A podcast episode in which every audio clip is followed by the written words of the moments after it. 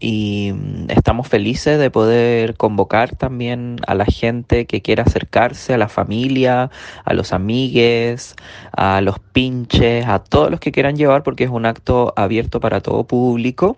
Vamos a tener un tendedero de memoria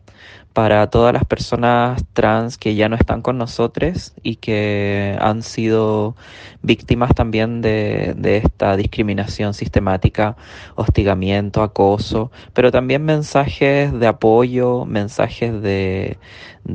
mm,